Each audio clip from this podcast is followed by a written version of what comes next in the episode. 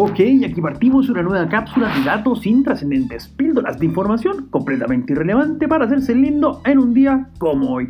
Y un 18 de octubre de 1867, Alaska para ser formalmente territorio estadounidense, luego del acuerdo de compra con Rusia realizado el 30 de marzo anterior por 7.2 millones de dólares de la época, algo equivalente a 125 millones al día de hoy, con lo que a partir de entonces, los habitantes de Alaska simplemente saltaron en el futuro desde el día 6 al 18 de ese mes. Esto debido a que en el imperio ruso por aquel entonces todavía se usaba el calendario juliano, que iba 12 días atrás en relación al calendario gregoriano que se usaba en Estados Unidos, al igual que en Inglaterra, en donde un 18 de octubre de 1922 se funda nada menos que la British Broadcasting Corporation, más conocida como la BBC, y que en sus 98 años ha visto pasar en sus distintas plataformas a grandes artistas, como por ejemplo el nacido un día como hoy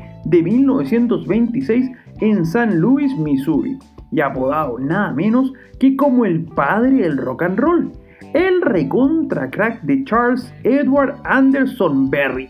conocido simplemente como Chuck Berry, uno de los músicos más influyentes de la historia de la música, que inspiraría a la generación completa que luego inspiraría al resto del mundo, incluyendo a Elvis, los Beatles, los Rolling Stones, con recontratimones como Rock and Roll Music o la mítica Johnny B. Good,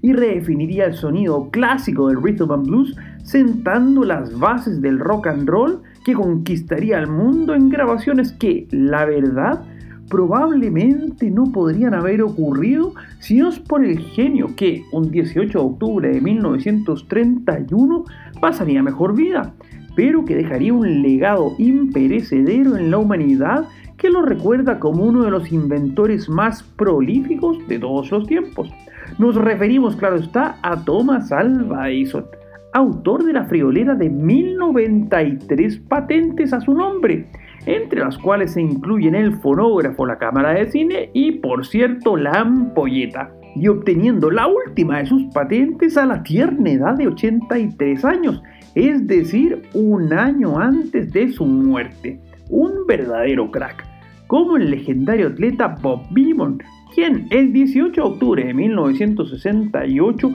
durante los Juegos Olímpicos de México, establecería un récord de nada menos que 8,9 metros en el salto de longitud, la cual pasaría a convertirse en la plusmarca más duradera del atletismo con 23 años de duración y considerado por la Sports Illustrated como uno de los 5 mejores momentos del deporte en el siglo XX.